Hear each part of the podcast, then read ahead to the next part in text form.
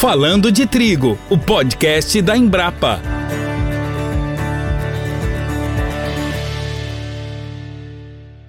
Começando mais um Falando de Trigo, eu sou Josiane Antunes e falo do estúdio da Embrapa Trigo em Passo Fundo, no Rio Grande do Sul. O meu convidado de hoje é o pesquisador Anderson Ferreira. Tudo bem, Anderson? Tudo bem. Obrigado aí pelo convite, viu? E o meu colega que vai me apoiar nessa conversa aqui é um analista da Embrapa Trigo, o Álvaro Dossa. Tudo jóia, Álvaro? Tudo tranquilo. Vamos conversar. Anderson, vamos começar abrindo esse assunto, né? O que, que é bioinsumo? Que monstro é esse que a gente está ouvindo falar cada dia mais? Olha, essa pergunta ela é bem, bem abrangente, né? Mas hoje o, o bioinsumo tem algumas definições bem como é que eu vou dizer, científicas, né, do que, que é um bioinsumo hoje. E varia de lugar para lugar, país para país. Mas basicamente é você usar um organismo como uma biotecnologia. E aí você tem esse nome aí, hoje, que a gente fala um nome mais chique, vamos dizer assim, que seria o bioinsumo, né? Mas isso a gente já usa com outros nomes, por exemplo, um inoculante na agricultura. Ele é um bioinsumo. Qualquer biotecnologia, né, ele pode ser um bioinsumo.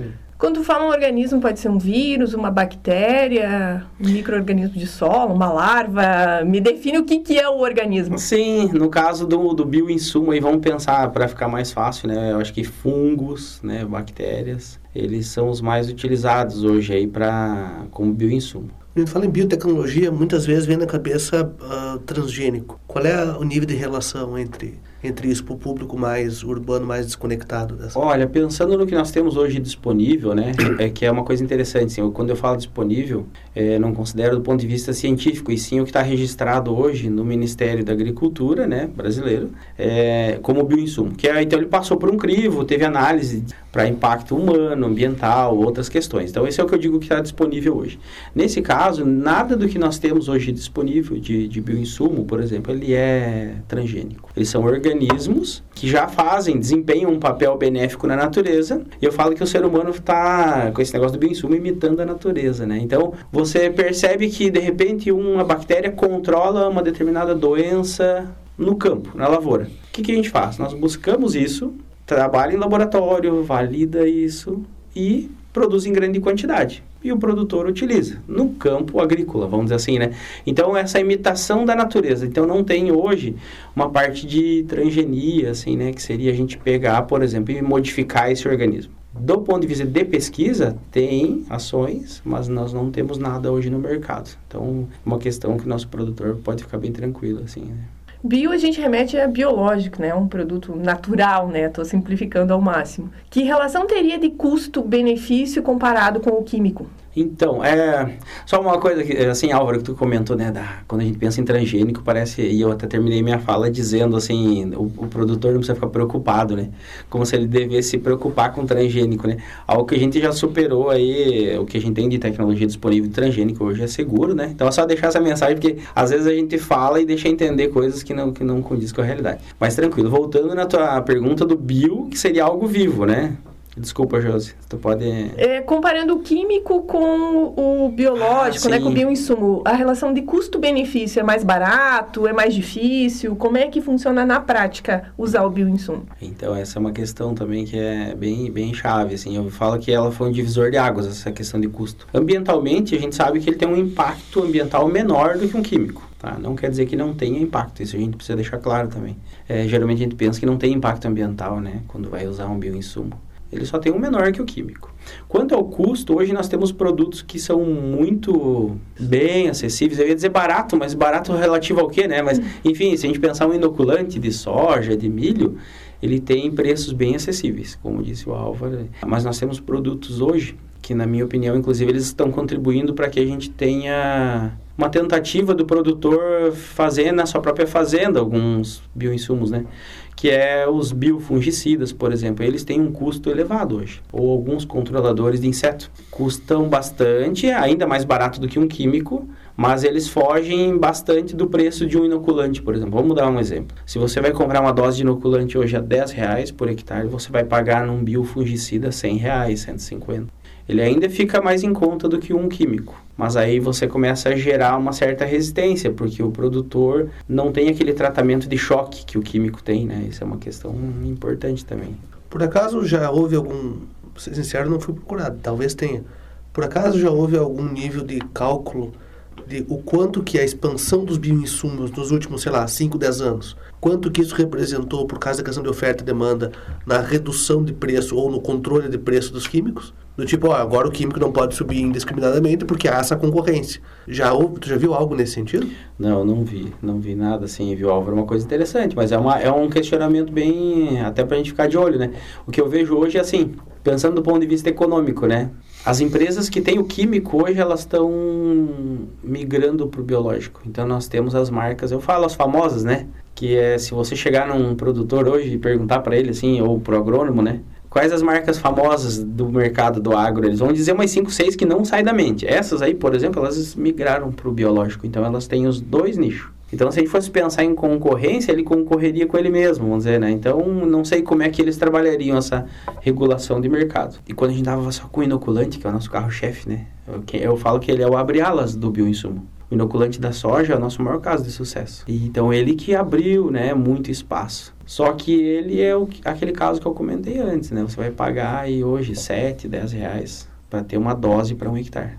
Isso é muito barato pensando que você não vai aplicar nitrogênio em soja, né? É loucura. E qual é o resultado, qual é o retorno do uso do inoculante na soja, por exemplo? Ah, hoje, se você fosse colocar em adubo, né?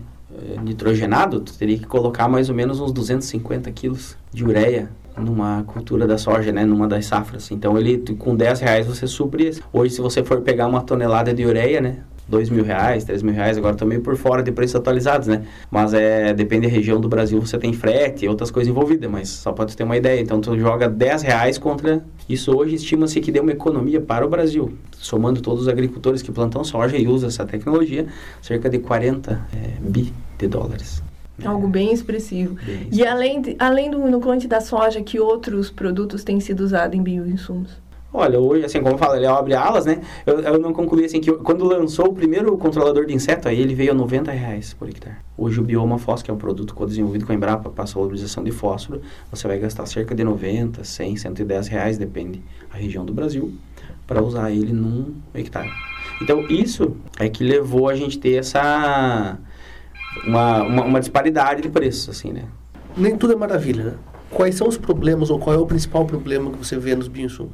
É a estabilidade do produto, é a disponibilidade, é o custo, é acesso, é o risco envolvido com algum nível de impacto? Quais são os problemas dos bioinsumos? Eu acho sim que aí você voltando até dá para voltar naquela primeira pergunta da Josi, né, que é, é uma questão bem interessante, sim, viu? Hoje, digamos, se é a mesma coisa para a gente usar um químico e um biológico, né, totalmente diferente. Ele é vivo, né? Então esse é um ponto. Hoje, se eu fosse colocar um gargalo, por incrível que pareça, ele a indústria, vamos pensar só no que a gente tem disponível hoje. Uhum. Para o agricultor comprar ele acaba errando, vamos chamar assim, a gente sempre bota a culpa no produtor, tá? Então, o produtor que está nos escutando aí não leve a mal, mas é, a gente diz, né, que é, então quem vai operacionar lá, operacionalizar lá na fazenda, tá? Ele acaba às vezes misturando com produtos químicos ou aplica num horário errado, ele acaba fazendo mau uso da tecnologia. Então, aí, a, operação é mais difícil. A operação hoje é um gargalo chave.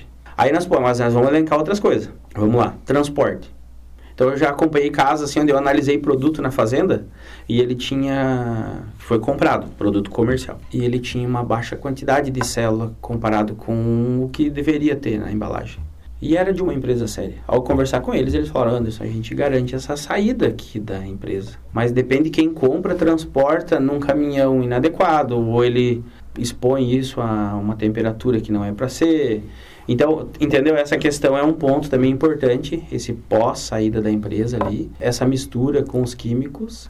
Enfim, eu acho que é por aí a gente está. E hoje tem uma ameaça, mas eu, é, é difícil, é um ponto polêmico esse, que é essa questão da produção na fazenda. Né? Hoje esse aí também é um, é um ponto bem complexo, que alguns produtores eles começaram a fazer na, na sua propriedade, multiplicar os micro-organismos. E aí isso eu falo que ele vai do zero ao 100. Alguns montaram como se fosse uma biofábrica de uma indústria brasileira ou eu falo, eu comparo com a cervejaria. Sabe aquele alto nível, Sabe aquele quando você entra numa cervejaria para visitar quem já foi, né? Tudo de inox, aquela coisa bonita, o circuito todo fechado, esterilizado, aquela coisa toda. Isso. E tem gente que faz como se fosse numa caixa d'água, não é se fosse, literalmente, numa caixa d'água aberta, onde ele tem trânsito de máquina, poeira, um monte de coisa. Então, então isso aí, assim, essa disparidade aí tem colocado em risco, porque às vezes o cidadão pensa que está produzindo um microorganismo lá, mas ele não está, né? Eu já fiz análise, inclusive aqui lembrar para trigo, de um produtor, ele falou que estava tentando produzir tricoderma. E como ele estava ajudando a gente em outras coisas, a gente fez essa evolutiva, né? E a gente olhou o material dele, não tinha nada lá de tricoderma. É um controlador de doença, tá? tricoderma. E aí não tinha nada lá do que ele estava produzindo. Só tinha um monte de bactéria lá que a gente não sabe nem o que era. Então isso coloca em risco a vida dele. Então, esses pontos aí que... E pode até prejudicar a produção de aplicar um... Com certeza. Vamos analisar. Se tu pega uma grande quantidade de bactéria produzida e o cidadão aplica isso numa... na olericultura, esses micro-organismos podem chegar até nós. Daí a gente faz aquela lavagem tradicional ali na residência e, e essas bactérias eventualmente patogênicas vão estar presentes. Então pode... Isso assim, ó, pensando no seu consumidor final, principalmente para produtos in natura. Mas no manuseio lá também, quem opera... Então a importância de ser... Eu entendo que existe uma, um nível de artesanalidade, um pouco artesanal, mas a importância de ser muito profissional e controlado na, no trabalho. Sim, sim. Esse é um tema polêmico, né? Sendo bem categórico, assim, tem colegas da Embrapa hoje, há uma divisão de pensamentos, assim, né? Que eles são totalmente contrários, porque eles, eles colocam os pontos da qualidade, dessa contaminação, mas eles têm mais uma questão de que não não é possível, mesmo com esses controles, profissionalizando, fica difícil. O produtor ele já tem que cuidar dos afazeres dele é, inerentes né, à atividade. Então ele colocaria mais um elemento ali para ele ter que cuidar e tudo mais. E outros são mais brandos no pensamento, né? O próprio Ministério da Agricultura, ele tem um programa nacional de bioinsumos, ele também fomenta algumas questões de qualidade, que é, tem que haver um monitoramento, uma ajuda para que isso ocorra da melhor forma. Então tem essas diferenças. Mas legalmente o produtor pode fazer? Pode, hoje pode. Ele não pode vender. Não vou entrar em minúcias aqui da nossa legislação, né? Porque aí na, nós podemos cair em algum ato falho que não é bom. Mas hoje a gente tem um decreto que diz que o produtor pode produzir na fazenda para consumo próprio não pode vender. E tem um outro detalhe também, né, que às vezes a gente esquece um pouco. Só, só porque ele não pode vender o bioinsumo, o produto da lavoura ele pode. Não, normal, tá. produto, ótimo, boa Isso. pergunta. é bom a gente deixar claro, né? Ele não pode produzir o bioinsumo e vender para o vizinho. Sim, o né? Tá. Isso. Ah, não, produção da lavoura, tranquilo. Só que daí tem um detalhe interessante. Hoje o que a gente encontra às vezes é assim, ó. Ele tem que comprar esse inóculo, né? De alguém que venda. Ele pode comprar de uma Embrapa, uhum. do de biofábricas é, do Instituto Biológico lá em São Paulo vende algumas coisas de fungo também é, e daí ele pega isso produz um inóculo ou de alguém que venda um inóculo ele faz o que acontece hoje às vezes é que quando eu visito propriedades eles estão usando um produto comercial para multiplicar aquele produto comercial, sabe? É, daí você entra, as, as, empresas hoje questionam muito isso, porque aqui é uma estrela legal, né? Ela gastou para desenvolver esse produto, para testar, validar, tem todo um marketing. E alguém pega o produto dela e começa a multiplicar na fazenda, sabe? Então... Vira cópia da cópia. Exatamente. E aí tem uma, é uma seara bem complexa aí, sabe? Qual é usar um termo aqui que eu falo que é nevrálgico, que é você, basta você tocar, dar aquele choque. Uhum. né? bem, é bem difícil mesmo. Resgatando o que eu te perguntei, que, que culturas, que produtos estão sendo mais usados no mercado, pensando em formulações prontas, né, comerciais? Bacana. A gente vai falando um monte de coisa, acaba que, né, algumas vai ficando umas pontas soltas. Vamos voltar, ótimo. Hoje a gente tem assim, ó, como eu falei, o abre alas foi inoculante da soja, depois tem inoculante do milho, mas hoje nós temos muito forte produtos para controle de doença, né, tanto fúngica quanto bacteriana. Nós temos, vamos pegar uma doença aí, uma famosinha assim, vamos pensar, né, que a, a afeta nosso produtor aí, que seria, aqui no sul, o mofo branco, né, na soja. Você tem produtos hoje à base de tricoderma que são para o controle desse, desse patógeno. Então, em vez de você fazer um controle químico, você faz uso desse produto. A Embrapa tem hoje co-desenvolvido aí o Bioma Fos, que é um, um produto com dois micro-organismos que, para solubilização do fósforo no solo, então ele não produz fósforo. Ele pega o que está lá numa forma que não está disponível para a planta, vamos pensar assim. Quando eu falo numa forma, é às vezes como está a questão química dele lá, né? Está ligado, desligado, enfim, não vamos entrar nesse detalhe, mas. E aí ele vai lá e solubiliza isso e a planta consegue utilizar. E tem um que eu acho muito legal, assim, que eu falo que ele tem um potencial aqui para o sul, mas também no centro-oeste brasileiro, que é o Auras, que é um produto também co-desenvolvido com o Embrapa, sabe? É, aí um, e o colega que desenvolveu ele, o, o Embrapiano, é, ele é uma referência, assim, na área da, da parte de microbiologia na Embrapa, assim, sabe? Então, todo mundo, eu mesmo, assim, gosto bastante, assim, da pessoa e do, do, do, cientista, né? Mas, enfim, o fato é que essa bactéria, ela ajuda a planta em tolerância a estresse hídrico. Traduzindo, pequenos veranicos seria uma seca, não é uma seca de não chover mais também, que aí não, não há algo sobreviva, né?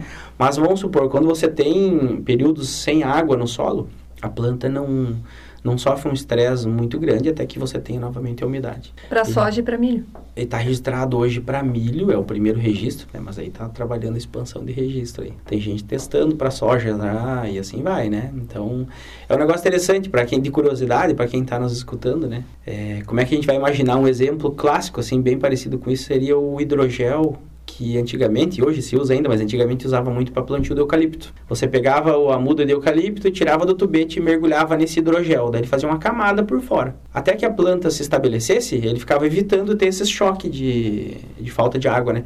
Essa bactéria, ela produz um, um termo técnico agora, mas é importante também, que é um exopolissacarídeo.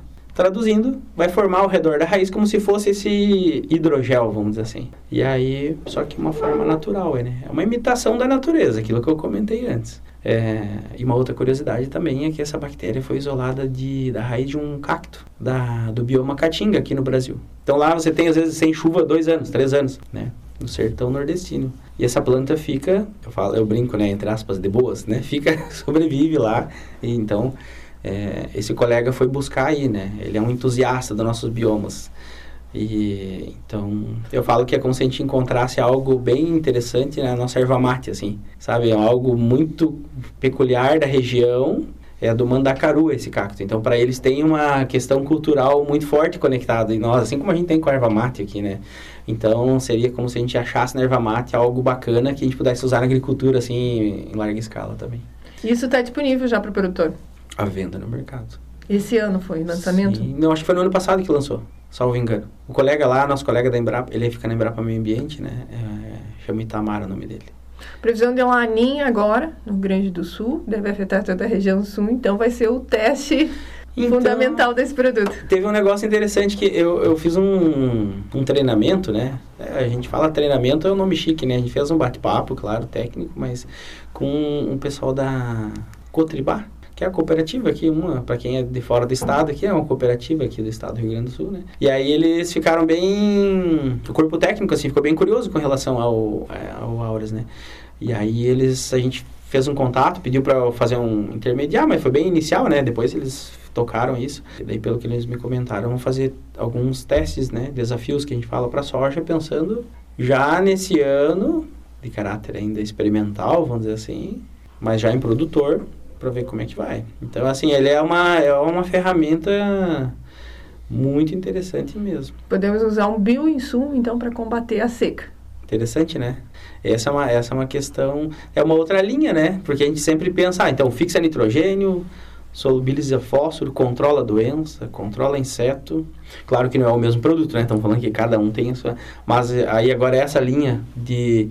O, o, esse colega, assim, um termo que ele usa, que é, que é interessante, isso aí a gente pode ir se familiarizando com esses termos, que é, são micro-organismos para tolerância é, ou ajuda à superação de estresse abiótico em geral, né? Então a gente tem hoje, ele tem um trabalho muito legal com micro-organismos do mangue, que para nós que moramos fora da zona costeira, né?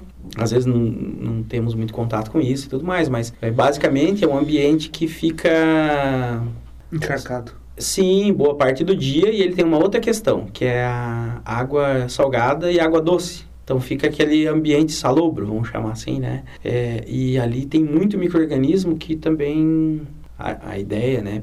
Cerne disso, uma das seria para ambientes onde você tem salinidade, ou você tem, então, seria uma, uma questão aí também. Tem outros aspectos. Isso do ponto, não tem nada comercial hoje, mas do ponto de vista científico a gente tem que pensar para frente, né? Então... Há um tempo atrás eu li um paper uh, avaliando trigo no Egito. E aí lá falava que um problema que eles têm de trigo no Egito é a questão da, da, da irrigação, porque obviamente precisa de irrigação no Egito, uh, mas a quantidade de, de, de, de é a Então, potencialmente existe essa então, pelo que está dizendo de futuro lá na frente, que é uma outra pergunta. O que você vê de potenciais futuros aparecendo. É, hoje assim, nós temos. É, o, o Álvaro parece que ele deu. É, tá, ele tá esperto nesse. tá acompanhando. né? muito bom, não, muito bom, é isso aí. Achei legal, assim, que, que aí vai guiando a nossa conversa aqui para uma coisa que talvez eu nem lembraria de comentar, assim, né? Mas o. Essa questão de estresse abiótico, assim, acho que é um negócio. Né, biótico, abiótico aí seria um negócio bem interessante.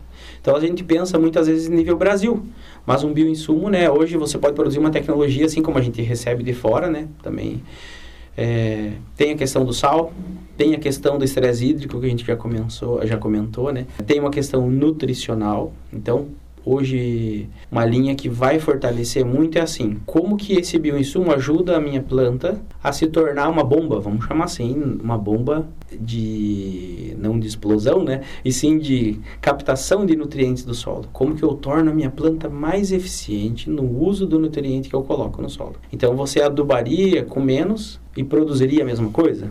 É uma, é uma linha. Então isso aí vai pegar muito forte. Como que eu faço isso? Aumentando, por exemplo, a área de raiz, aumentando a área fotossintética, né?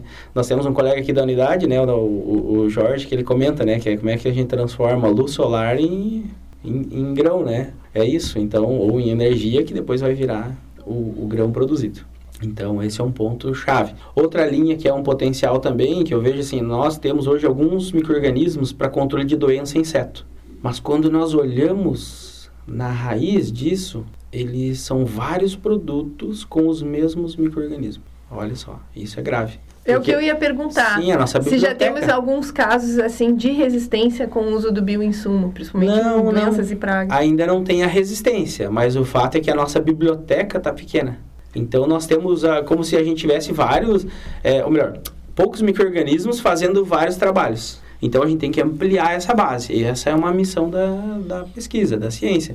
A gente tem que ampliar essa base e nós temos isso nos nossos bancos já de microorganismo. E daí um dos limitantes, viu, Álvaro, assim, acho que na tua pergunta, também uma outra questão que vai ter que avançar, que daí não está na, na pesquisa do Anderson, não está dentro da Embrapa Trigo a princípio. Mas aí a gente tem que conectar com esse povo, né?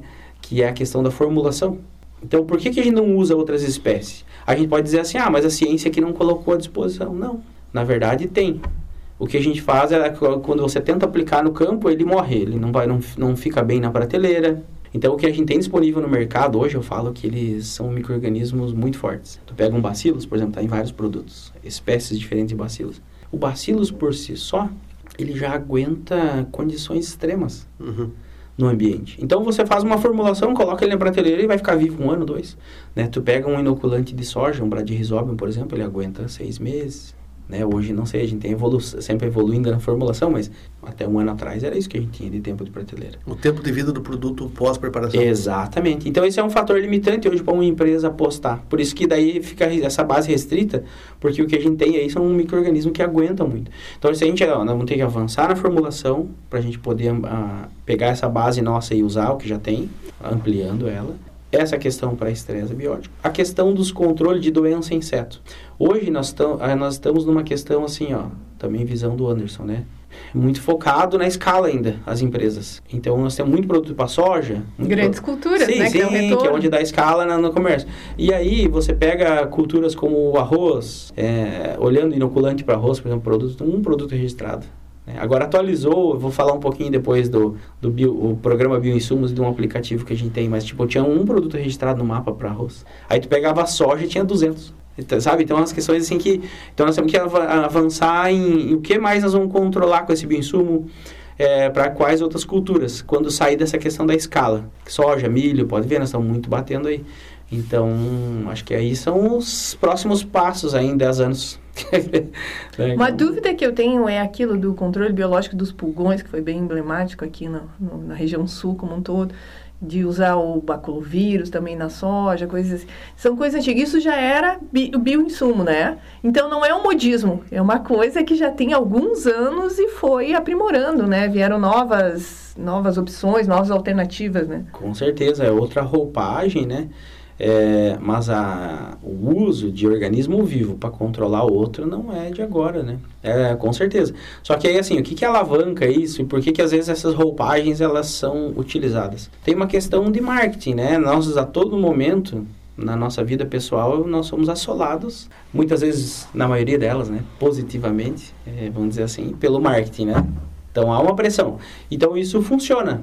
E claro, não é diferente para a área agrícola, né? Então, assim, essa questão, o, o, próprio governo, como aconteceu, assim, né, recente, a gente teve a criação do programa Bioinsumos, que é do Ministério da Agricultura brasileiro. É, a Embrapa dá um apoio muito forte, né? Então, ele criou esse programa nacional, onde, né, hoje, quem está nos ouvindo pode ir lá acessar esse site do GovBR, né? Eu falo que o Google, às vezes a gente procura as coisas, ele coloca a gente no mato, assim, né?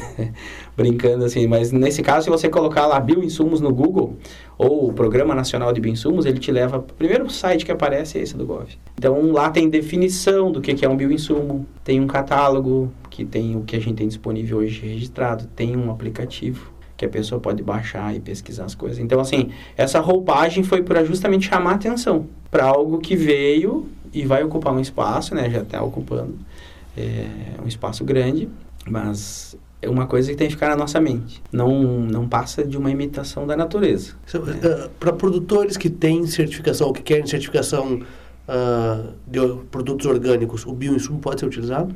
Uau, certificação agora para a gente não falar bobagem. Pelo que eu lembro, ele pode, né? Porque ele entra. Tem alguns produtos que são registrados como orgânico e, e outros são, por exemplo, como biofungicida. E aí alguns desses têm restrição e tem uns que são como fertilizante natural. Eles têm microorganismo. eles entram numa, pelo que eu lembro, eles entram numa fatia do registro assim diferente, né? E daí para uso também. Então a agricultura orgânica tem especificidades. Tá? É uns que são registrados como não podem, e tem uma questão também que alguns organismos, você usar em produto in natura também é problema, porque ele tem tempo de carência, e às vezes você não atinge isso fazendo essa se for uma cultura de rápida, né, vamos dizer, tipo uma alface, algo do tipo, você talvez não tenha. Quantos produtos hoje teria para trigo, para cereais de inverno? Vamos lá. Porque eu falei esse, esse aplicativo do mapa, que é onde a gente. do Programa Nacional de Bioinsumos, né? Como é que é o nome do aplicativo? Chama Bioinsumos. Ele, ele foi atualizado, ele foi atualizado recente. Até, até 2021, nós tínhamos nove produtos registrados para o trigo, por exemplo. Vamos abrir ele já e vamos simular como se o nosso produtor estivesse fazendo essa consulta agora. É uma coisa interessante, ó. Ele, você pode, quando você abre o aplicativo, tem lá controle de pragas, genericamente, né, separado, e inoculantes. Quando a gente fala em inoculante, ele é registrado para a cultura. Então, registra para soja, para o milho. Quando eu falo em controle de doença ou de inseto, ou nematóide, o registro é para o alvo. Então, o que, que acontece? Se for registro para cultura, inoculante trigo, só posso usar no trigo. Agora, se eu tenho um controle de lagarta spodóptera, por exemplo, se ela tiver no milho, você pode usar lá no milho. Se ela tiver em outra planta, você pode, porque aí é pro alvo. Mas enfim, no inoculante, tu vai pela planta, tá? Mas ó, tem várias culturas, ó, feijão, feijão guandu, grão de bico, o milho, que é aqui no sul, soja também, né? Tomate, o é. aplicativo é intuitivo. É, você consegue Sim, só não, escolher é... a cultura e ele te indica o que, ele que você indica, vai usar. eu vou clicar sobre a cultura aqui, né? Aí para trigo hoje a gente tem 19 produtos registrados. Então aumentou 10 em um ano. Em um. De 9 para É, põe dois anos, né? Porque essa atualização acho que é do começo de 21 hum. e o grande boom que deu foi no final do ano passado. Não sei que não só para foi meio geral isso aí, sabe? Então, mas enfim, nós temos esses nove que tinham antes, viu Álvaro, uma curiosidade também, todos eles eram a base de azospirilo brasilense que é o mesmo microorganismo usado no inoculante do milho. Ele tem uma função, inicialmente pensava que ele era um bom fixador de nitrogênio, mas em 10 anos de pesquisa a gente aprendeu mais com ele. Ele hoje é um ele tem muito mais um potencial de produção de hormônio de crescimento de raiz e essa planta por sua vez se torna mais eficiente, vamos dizer assim, no uso do nutriente que você utilizar, seja qual for, né? Mas uma coisa interessante, olhando aqui rapidamente, ó, quando você clica no produto, ele vai te dar a bula também, então tem outras informações aqui interessantes. Ele te indica a dosagem? Se for na bula, utilizar. é, na bula vai ter, daí. Ele e ele fala a empresa que registrou, ó. Aqui os 19 que tem todos a base de azospirillum, ó, passei rapidamente aqui, ó. Isso pensando num inoculante, certo? O que, que a gente pode usar no trigo? Então, nós temos é, produtos registrados hoje para lagartas, para cigarrinha, para pulgões, enfim. Daí você tem que ver esse alvo, se esse aplicativo permite você pesquisar assim, quero controlar pulgão, daí ele vai te mostrar o que tem. Quero controlar o percevejo da soja. E aí tem um detalhe interessante também, se tu não sabe o nome científico, tu pode colocar o nome comum. Tem 979 produtos entre controle de praga e inoculantes no aplicativo. Falei da soja, né? Vamos fazer agora, Álvaro. Vamos fazer a comparação aqui ao vivo. Então, ó, de 9 passou para 19 do trigo. Vamos clicar na soja, tinha mais ou menos 160 produtos na, na última atualização. E agora estamos com 271. Então, aumentou 100, 110 produtos. Dobrou. Então agora eu vou te fazer uma pergunta mais difícil ainda. Como é que o produtor vai escolher? né? Quase 300 produtos, Sim. né? Muitas vezes 10 para resolver um único problema. Sim, sim. É interessante, ó. No trigo tá fácil, né? Porque o trigo eu falei que é 19 todos são a mesma bactéria. Então, todos vão fazer a mesma coisa. Ou vão entregar o mesmo finalidade. Que seria o azospirilo, que seria essa fixação de nitrogênio, produção de hormônio e tal.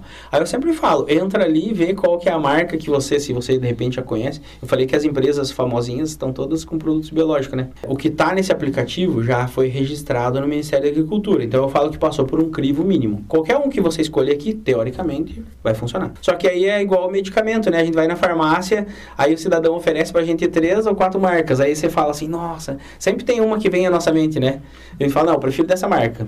Porque os preços, às vezes, A muitas vezes... dá o desconto, são equivalentes, comprar outro né? produto junto. Sim, sim. Aí é, eu falo que a teoria é a mesma. Em estando aqui, já é um grau de segurança para o nosso produtor. E daí a escolha da marca é muito por ele, né? Agora, claro, pensando no inoculante aqui, dando o exemplo do trigo. Mas vamos pensar assim, ó. Se eu quero controlar um determinado inseto, aí pode ser que eu tenha, tipo, produto com microorganismo diferente. Aí é o, o agrônomo que vai ter que ajudar o produtor nessa escolha, tá? Que é igual você chegar e falar assim, ó. é, vou dar um exemplo aqui. Se a gente vai usar um fungicida químico para cuidar de manchas do trigo, doenças foliares aí, manchas do trigo, você pode usar princípio ativo diferente e atingir um resultado similar. E daí vai muito da questão de, de, de mercado, né? Tipo, ah, quanto que está custando, qual é a dose que eu vou aplicar, ou eu tenho esse produto já disponível na fazenda, porque de repente eu né, usei na safra passada e ele está dentro da validade ainda. Sabe, É, tem, entra uma série de questões aí. E a assistência técnica está preparada para esse tipo de orientação? é, eu penso que ainda a gente tem que avançar muito nesse campo. Você sabe, se a gente comparar com um preparo que hoje o agrônomo tem, o técnico lá na ponta, para falar da parte química, para ele falar igual da parte biológica, ainda tem um caminho gigante. Então a gente tem que hoje investir em capacitação, cooperativas aqui, que no Rio Grande do Sul tem um papel, né, no Paraná também assim forte, Santa Catarina. Essas pessoas, né, que, que estão na frente ali, que estão nesse contato com o produtor, nós temos que investir no treinamento dessas equipes. Nós estamos num nível que nós podemos avançar muito ainda quando a gente, porque o nosso, a nosso comparativo é assim, eu falo com a mesma segurança da parte biológica do que eu falo da química quando eu estou orientando o meu produtor, esse é um autoquestionamento.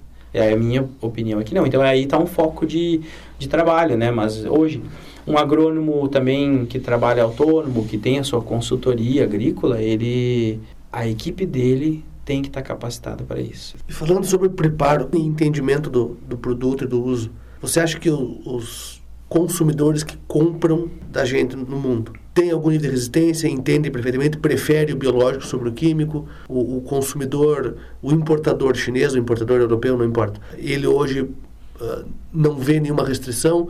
Como que hoje os consumidores, compradores do brasileiro vê a questão do bioinsumos? Não, é assim, eu vejo só coisa boa. E nós temos o caminho inverso. A gente pode usar o nosso exemplo. Nós temos empresas dessa que, que eu comentei, são empresas grandes, hoje renomadas no mercado para a parte químico, que estão na parte do bioinsumo. Né? Mas uma dessas que ela está trazendo um produto para a videira. Na França, esse produto salvou algumas áreas críticas lá de videira para uma determinada doença. E a gente está trazendo ele para o Brasil, registrando, porque aqui a gente encontra alguns focos que nós vamos trabalhar aqui. Então, para te ter uma ideia, assim, que esse trânsito, tanto de produtos, registros, em- eh, vai e vem, é, ele acontece e é, é bem recebido.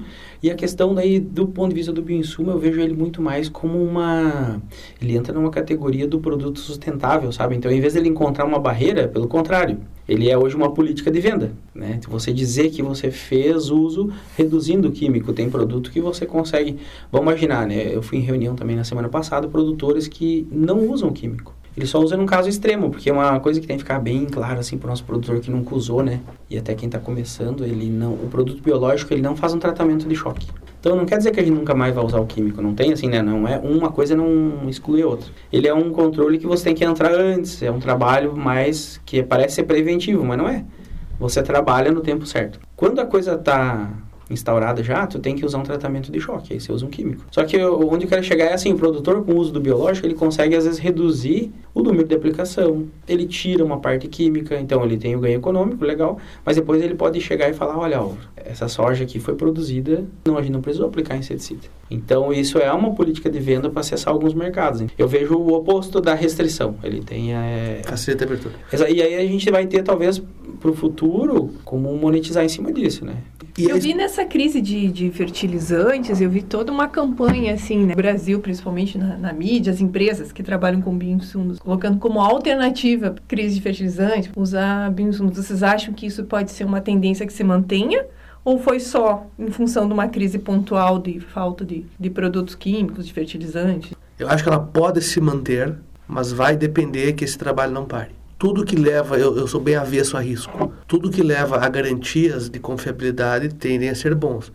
Mas no momento que o pessoal para de trabalhar com isso, porque, por exemplo, baixou o preço, o pessoal largou mão, aí tende a voltar para a situação natural, por simples porque o pessoal está mais acostumado. Então, se as empresas, as entidades envolvidas com isso, mantiverem um bom nível de trabalho nessa linha, se mantém. Se largarem mão em, em prol do tradicional, aí vai desaparecer de novo. Aí só na próxima crise que vão tentar retomar. Olha, o, o, Álvaro falou um negócio bem interessante, que é assim, é o investimento na ciência, na pesquisa, né? Então, é assim, hoje nós temos aí, como eu falei, um Programa Nacional de Bioinsumo. Ministério da Agricultura, Embrapa envolvido, todo mundo de coisa. Ok, esse é um negócio que não pode parar, né? Então, ele é assim, ele tem que continuar fomentando isso. Então, ó, a gente está falando parte de desenvolvimento e a parte de controle e fiscalização tem a outra ponta, que é o continuar o investimento no desenvolvimento de produtos, co-desenvolvimento com a Embrapa, seja as empresas sozinhas, e aí o marketing muito forte, como o Alvo falou, que é assim, você tem que fazer chegar, tem muito produtor que a gente conversa, ele fala, ele desconhece. E, então, tem margem ainda para a gente trabalhar muito forte essa questão do marketing, mas não é um marketing danoso, eu estou falando do marketing como a gente faz transferência de tecnologia na Embrapa. É fazer levar chegar, o conhecimento. Levar o conhecimento, levar as ferramentas. Sim, mostrar que existe aquilo e tal, muito legal. Então esse é um ponto. Agora, da crise, eu vejo uma coisa, eu vivi já momentos diferentes. Dois momentos que geram esse tipo de discussão que você comentou. Um deles é uma crise como deu agora, tipo, por conta lá da guerra, né? Aquela coisa. Daí meio que encareceu muito o insumo químico. A parte de fertilizante, principalmente, adubo. Então ela tem aumento de preço, aí o produtor olha e fala: "Nossa, como que eu mantenho o custo, né? Ou gasto menos?" Porque automaticamente também quando tu tem um custo maior de produção, na hora da venda, é, esse produto vai ter um valor de venda maior. Isso seria a regra, né? Mas não nem sempre também, mas enfim, na maioria dos casos acontece. Que é para ter essa reposição. Mas o produtor tenta adubar com fonte alternativa, tenta reduzir dose e assim vai, então são estratégias. E o biológico ele tem isso, né? Nós temos hoje esses fixadores de nitrogênio, tipo, às vezes o pessoal não usava no milho. Com essa crise ele falou, poxa, eu vou reduzir um pouco a dose e vou entrar com isso daqui, né? E vou tentar ajudar. Tem um trabalho que eu fazia num período que o milho era pouco valorizado, tá? 2012, 13 no Brasil, tá? Uma saca de milho, para ter uma ideia, no Centro-Oeste vendia nove reais. Eu vendia nove e pagava 10 de frete, tá? Até o Porto de Paranaguá. Então, uhum. Então, para ter uma ideia, assim, é, que a gente fala nove e fica meio sem ideia lá em o que, que era isso em 2000. Mas, enfim, o frete era mais caro que a saca. E aí, tinha um trabalho forte, que era o uso do inoculante e a redução da dose do nitrogênio. E manter a produção, a produtividade. Ó, isso é fantástico. Ah, enquanto eu consigo reduzir né? E daí dizendo, o fixador de nitrogênio, mas também aumentando a eficiência de uso do que tu aplicou. Então, esse tipo de, de biológico, ele tem um papel fundamental na, quando a gente tem esse tipo, não só de crise, né? Porque acentua, aguça, né? A, a ideia do produtor nesse momento. E o outro, então, que eu comentei, um seria a questão de guerra, que o preço sobe muito, e o outro é quando eu tenho essas condições onde o preço do produto que eu produzo cai muito. E aí ele me leva a pensar em redução de custo. E aí é que eu tenho, então, fontes alternativas. A, a indústria aproveitou muito, só que se a gente analisar, o que subiu foi mais adubo, né? Então, é muito inoculante, estimulante de raiz, sabe? Questões que deixam a planta mais eficiente, que aí volta naquela tendência, uma que eu comentei com o Álvaro lá no começo, que é para onde a gente vai caminhar. É como eu torno essa planta uma bomba melhor, uma bomba de extração e conversão em grão, tá? Então, tem dois pontos. O momento ele vai se repetir, é cíclico. Vai ter outras crises, não por guerra, espero, né? É, mas assim, sempre vai ter. Às vezes é uma questão econômica, alguém sofre um embargo, algo do tipo. E outra é essa questão quando, porque o preço das nossas, do nosso produto agrícola, ele também hora está em cima, hora está embaixo, dependendo da cultura, né? E daí nessa variação, quando ele desce um pouco, é que você entra. Uma outra questão também que daí no meu pensamento pode afetar e ter uma maior procura é quando você tem uma variação cambial que desfavorece o nosso agro, eventualmente desfavoreça, né? Então daí você vai buscar essas fontes alternativas. Aí ganha muita força. Eu estava refletindo aqui que um comentário que a gente com, é, é, comum que nós, mesmo da agricultura, a gente faça, mas escuta também, que é a questão que o Brasil exporta produtos primários de baixo valor agregado. O desenvolvimento contínuo dessa indústria de bioinsumos me parece que hoje o Brasil pode aproveitar essa oportunidade para ser um grande exportador de bioinsumos. Porque hoje, para químicos, a gente tem um importador de produtos químicos. Tem problema de câmbio, isso nos dificulta a importação de produtos químicos. Mas se nós continuarmos avançando como setor privado, trabalhando, avançando, mais pesquisa, nós podemos virar um exportador de produto de alto valor agregado, que são os bioinsumos. Claro que daí precisa ter toda essa questão de estabilidade e fomenta mercados exterior. Mas eu acho que é uma, é uma janela de oportunidade a ser consolidada para agregar mais uma grande leva de recurso de exportação do Brasil. Que sei o que vocês dois acham sobre isso, mas enfim. Eu acho que o know-how que o Brasil já tem nisso de agricultura sustentável, todo esse marketing verde que o Brasil tem trabalhado há muitos anos, talvez essa área de bioinsumo seja um diferencial. Não sei se para exportar. Exportação o, do bioinsumo. O bioinsumo propriamente dito, mas eu acho que isso que vocês já falaram antes de, de colocar o produto com uma marca verde, porque foi utilizado bioinsumo na produção, uma rastreabilidade desse processo que valorize o bioinsumo, eu acho que é um caminho certo para a gente não só manter mercados com uma boa imagem do, do agronegócio do Brasil lá fora, como para abrir novos mercados, que a gente falou da Europa, né? Você vender essa imagem do produto verde aqui a partir do bioinsumo Sim. Eu acho que é um caminho ótimo. Agora, a exportação do produto, acho que a gente tem muito que evoluir ainda. É isso que nós falamos, nós não temos nenhum know-how aqui ainda, é, né? Tem um negócio interessante, ó. Vamos pensar do ponto de vista da ecologia, assim, né? Mas não é aquela não é ecologia bicho grilo, assim, que eu falo, né? É ecologia da, da agricultura mesmo ali, tá? Vamos pensar lá no campo. Hoje, viu, Álvaro, assim, ó, pra gente exportar ou importar, nós temos uma questão muito forte. Que o, o, o microorganismo vivo, ele, como eu falei, a gente imita a natureza. Então hoje a gente está muito buscando no ambiente nosso e utilizando aqui, porque a condição climática, as comunidades microbianas naquele ambiente já são a que esse microorganismo está acostumado. Então é mais fácil na hora que você usa o inoculante, ele se estabelecer lá, por exemplo, se for no solo. Quando eu tiro ele daqui, por exemplo, e uso num local muito diferente, eu posso ter dificuldades de estabelecimento, de efetivamente fazer a função que ele deveria fazer lá e tal. Então nós temos aí um avanço na ciência, até eu citei o caso desse da videira, né? Então nós temos casos que são mais tranquilos e outros que são um pouco mais complexos, tá? Mas é um caminho para a gente seguir. O do marketing verde eu acho que é um espaço muito interessante, vamos, nós vamos chegar. E aí tem uma outra coisa que está vindo junto, né? Ela sempre existiu, mas ela ficou... Eu falo que o microbiologista, ele era uma um pouco sem coragem antes. Daí eu vou explicar um pouquinho isso aí, acho que é legal. Mas antes, para usar outro termo, né? Vai surgir muita coisa produzido a partir do microorganismo. Então, o nosso bioinsumo, ele tem o nosso espaço aqui, tem muita multinacional comprando empresa de bioinsumo no Brasil. Porque tem essas peculiaridades da região, clima, onde que você vai querer estabelecer esse bioinsumo e tudo mais. Então, tem isso. E agora, essas empresas dominam a parte do químico da formulação, a parte da molécula e tal. Então, nós vamos ter, a partir desses micro-organismos, o uso dos metabólitos. Ou qual é a molécula fungicida que ele produz, que mata o outro fungo, por exemplo. Eu posso produzir ela em larga escala, num fermentador? Aprendendo e, com microorganismos. E purificar ela, e daí eu aplicar ela como nova molécula. Aí nós vamos trilhar um caminho fantástico. Isso hoje, assim, se a gente for analisar, é, isso é o que é feito hoje na medicina, né? Fala que o campo da ciência, em termos de investimento, ele sempre tem o maior investimento naquilo que tem, obviamente, o maior retorno. Então, ele começa pela ciência humana. Por quê? Hoje é o mercado que mais investe e também tem o retorno pelo uso do medicamento. Ponto. Depois, você caminha para, é, via de regra, né, pulando algumas etapas, mas depois você teria veterinária, tem uma parte de medicamento muito forte. Depois você vai para a parte de planta, genética de plantas, né? Então você aí entra numa questão agrícola aí também. E aí você vai descendo tá? Assim, descendo que eu digo nível de investimento. Então, hoje, na, aí o que, que acontece quando a gente desenvolve uma tecnologia na medicina? Todas as outras áreas da ciência olham para ela e falam, opa, como que eu faço isso para usar aqui na parte microbiana ou na parte agrícola o que está usando na medicina?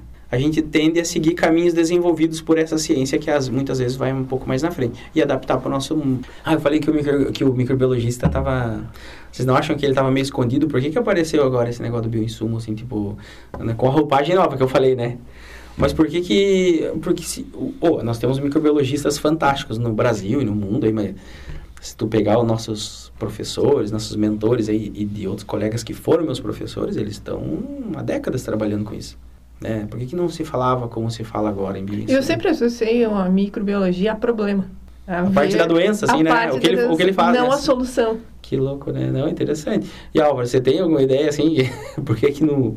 A primeira, coisa, a primeira coisa que me veio na cabeça, mas eu acho que está errado, é Covid. O período da pandemia desenvolveu certas áreas, mas eu não...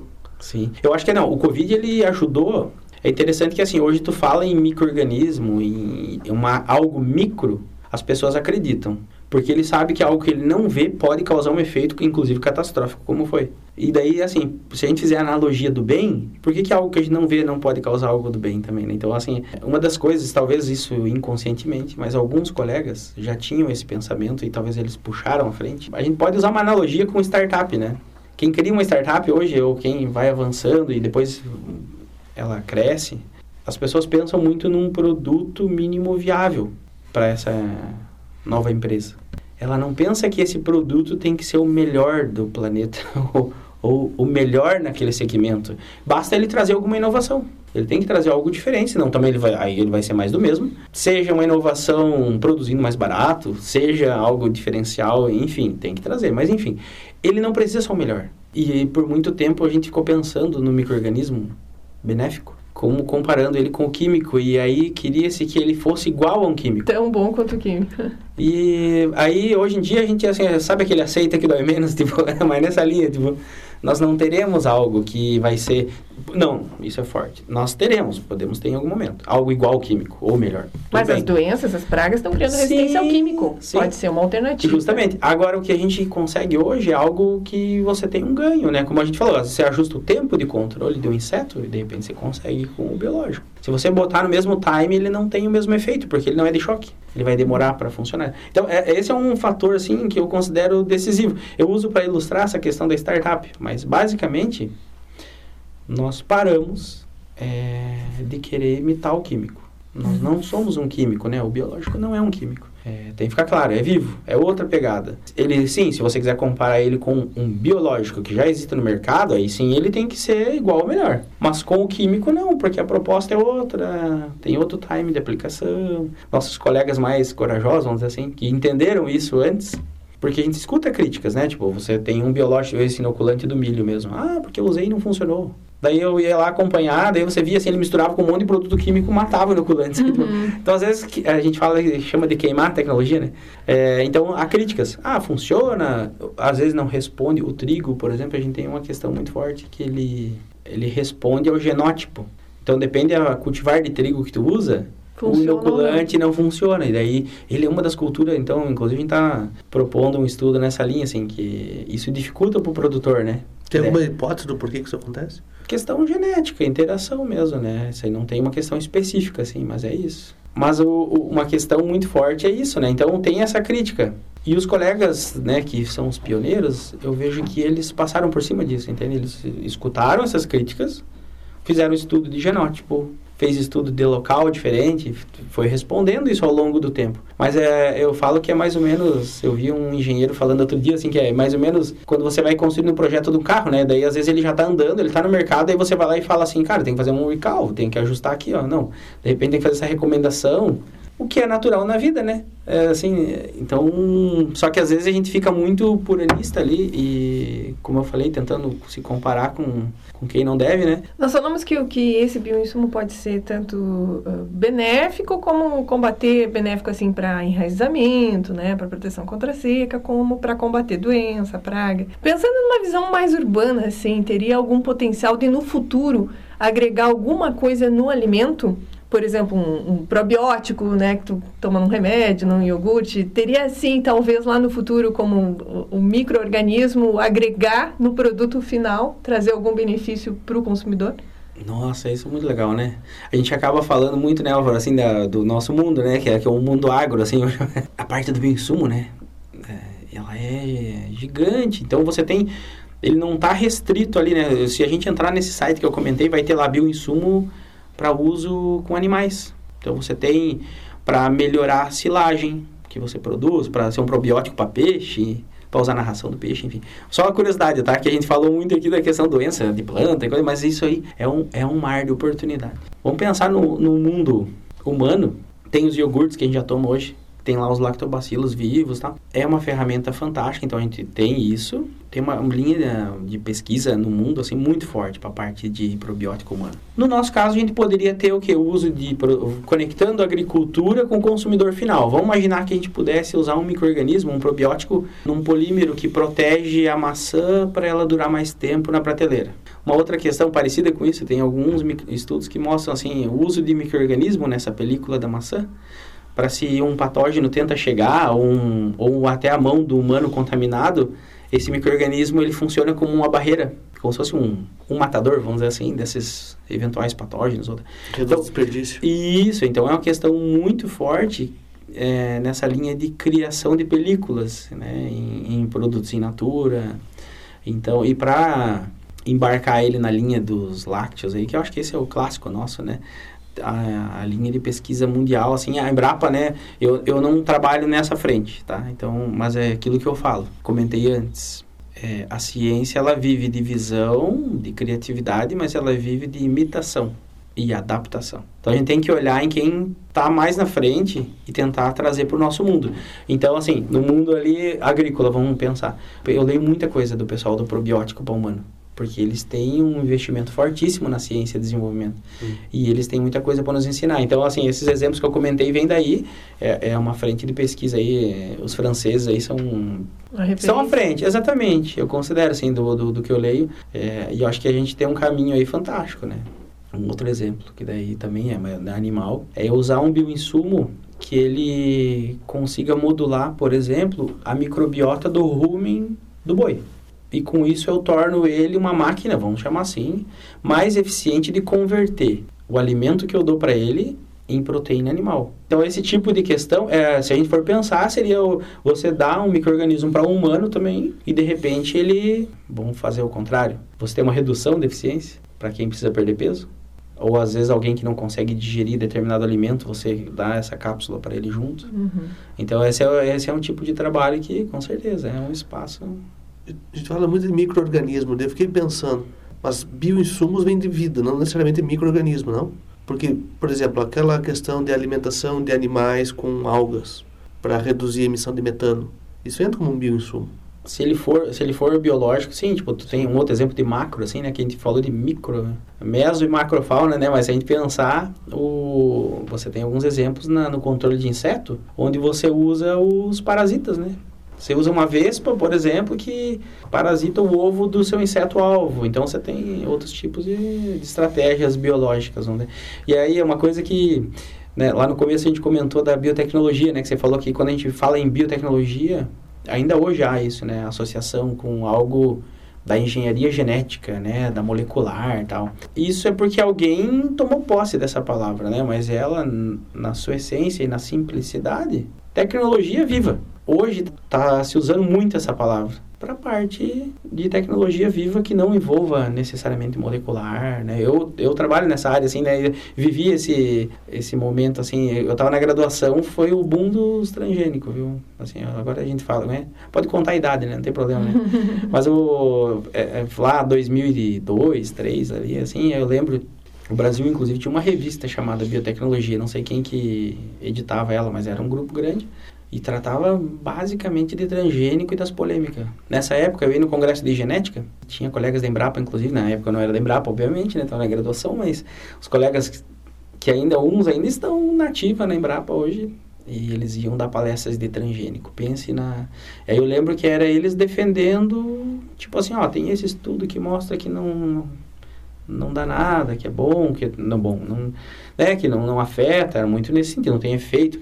Daí lá na plateia levantava alguém e já mandava, não, mas em tal estudo é, fez, né? E, tipo assim, então era uma, um debate, assim. Mas enfim. Na Embrapa Trigo houve uma invasão, né? Porque a Embrapa Trigo foi a primeira a ter experimento com soja transgênica em casa de vegetação, né? Em ambiente controlado. Olha só. No Brasil. Foi o primeiro lugar aqui em Passo Fundo. E houve uma invasão na época desses movimentos, né? Sociais contra os transgênicos. sem saber o que que... Hum. Eu participei de um experimento de transgênico de eucalipto. E daí a localidade onde era a fazenda, estava em fazenda isso já, né? Daí tinha todo um, um esquema assim ao redor, que não pode plantar nada, tinha todo um negócio. E aí até chegar lá a gente não sabia onde é que era também. Não era divulgada a localidade, a gente fazia experimento lá dentro. Então algumas coisas assim nessa época aí muito, né? E o você falou do primeiro de soja, a Fátima, minha esposa, ela participou dos primeiros de transgênico de arroz. Isso daí na Ipagre, lá em Santa Catarina. Mas sempre foi um momento. Hoje eu acho que isso, né? Mas eu acho que essa vivência com os transgênicos preparou a população brasileira, né, e até o consumidor para essa, essas novas discussões, como essa que a gente está tendo do bioinsumos, né? Sim. Já é, já é uma nova leitura, uma, uma mente mais aberta para aceitar as novidades que estão vindo, claro, com embasamento científico, até para nós, né? De esclarecer antes de colocar no mercado, trazer o esclarecimento e Uhum. explicando a cada passo, né, da evolução. O próprio. E tem, e tem coisas tão antigas que precisa de bioinsumo. Queijo e iogurte. Pão, Sim, não existe? Né? Pão, Pão. cerveja. cerveja. Então, assim, são todos elementos que a Tem gente um outro, tem consome há milhares de não- anos. Tem outro que a gente não fala muito, mas é o primórdio, vem dos vikings já lá para trás, né? Que é o hidromel. Uhum. Também é um fermentado de mel, viu? E usa-se levedura e tal. E aí? É uma questão. Alguém deixou lá o mel parado deu... e saiu uma bebida alcoólica que agra- agradou aí, né? Mas enfim. Então, assim, a gente. Isso faz parte da vida, né? Do, do ser humano, assim. é Mas eu vou. Assim, a gente foi conversando aqui, acabei falando um monte de coisa, né? É, mas aí perguntar para vocês também, que é uma questão que a gente sempre, quando vai comunicar sobre isso, a gente sempre pergunta quem é o público que vai estar, para adequar o linguajar, né? Que isso é uma questão... Hoje nossa a conversa aqui foi bem aberta, né? Mas aí na visão de vocês, como que é a percepção, assim, né? A Josi, que trabalha com a parte da, da comunicação muito forte, assim. Como que é a percepção de, de como é divulgado essa questão do bioinsumo, né? Cê- vocês acham que hoje tem uma linguagem acessível, que as empresas, que nós usamos, ou ainda a coisa está muito... Assim, parece que muito científica ainda, deveria ajustar essa abordagem. Eu acho que não. O que eu eh, escuto como bioinsumo é produto. Não tem a linguagem, o conceito do que é o bioinsumo. Bem como a gente falou, já faz parte da vida e é um, o futuro é hoje. Tá. Né? Já faz parte do, do que a gente está consumindo, do que a gente está trabalhando, só está sendo aprimorado. Mas eu acho que quando coloca bioinsumo não é um produto, né? Aí vem as alternativas, talvez Uhum. até esse marketing das empresas não está chegando como deveria, né? Deveria ser um pouco mais ampliado, bem como essa discussão. A gente trouxe várias vezes o transgênico, mas justamente porque tem que ser ampliado de um conceito maior para depois cair no produto. E eu estou vendo que o produto está chegando na frente. Então, a leitura que eu tenho, não só urbana, do produtor também, é o bioinsumo, qual é o produto. Não é uma estratégia, não é uma linha de, de trabalho, né? Acho que isso pode ser melhorado e acho que é isso que a gente está tentando fazer aqui, né? Uhum. Mas eu acho que tinha que ser ampliado também para os outros atores que estão trabalhando nessa temática. Talvez seja uma questão ligada aonde nós trabalhamos e, com, e qual é o nosso público, que é o meio rural. Mas a impressão que eu tenho é que o bioinsumo, o termo bioinsumo, se conecta ao meio rural. E eu, ah, eu acho que isso é um tanto quanto limitado quando a gente pensa em cadeias de produção. Então, a pensar em como organizar isso um pouco melhor. Não, é, assim, é bacana escutar assim, vocês é uma, uma sabe que o produtor, é, essa experiência é minha, né? Sabe que o termo bioinsumo, ele não sabe muito assim, ele fica meio, ah, mas bioinsumo e tal. Sabe qual que é o termo que ele usa? É, ele usa genericamente, entre aspas, é, os biológicos. Os biológicos. eu É já muito, ouvi. muito legal isso. Então, é assim, é uma coisa que eu, eu, eu uso isso daí né? como ferramenta. A gente, sempre quando vai dar uma palestra, uma coisa, a gente sempre tenta usar esse tipo de termo também, que até para criar uma conexão, uma empatia, né? Assim, ali e, e facilitar as coisas. Transmitir o conhecimento, como a gente diz, trocar conhecimento, né? Mas o, o biológicos, eles dizem, ah, eu tenho usado lá os biológicos lá na fazenda. Esse é, digamos, então a frase é essa, né? Eu tenho usado, ó, eu, eu- como alguns, né? Ah, eu tenho comprado muitos biológicos, ou o agrônomo lá me indicou tal tal produto biológico. Esse termo bioinsumos, ele ainda está muito, como a gente brinca hoje em dia, está meio gourmet ainda, né? Mas o biológicos, ele caiu no, no senso comum, assim, né? Então, é talvez... Espero que a gente tenha conseguido esclarecer quem está ouvindo, né? Uma visão mais ampla de todos os potenciais, que é um caminho sem volta, um caminho que a gente está percorrendo na agricultura e, obviamente, vai impactar o consumidor também. Quero agradecer os meus colegas aqui, o Álvaro Dossa pela colaboração na nossa discussão, o Anderson Ferreira, e lembrar que a nossa equipe da, da Embrapa Trigo, da Embrapa como um todo, está sempre à disposição para esclarecer as dúvidas, seja do produtor, do consumidor, né? Nem, não é para tudo que a gente tem resposta, nem tudo é uma solução pronta, né? Mas as portas estão abertas, os contatos estão sempre disponíveis no site da Embrapa. Encerramos mais um Falando de Trigo. Eu sou Josiane Antunes, jornalista da Embrapa Trigo, e espero vocês no nosso próximo programa. Até lá!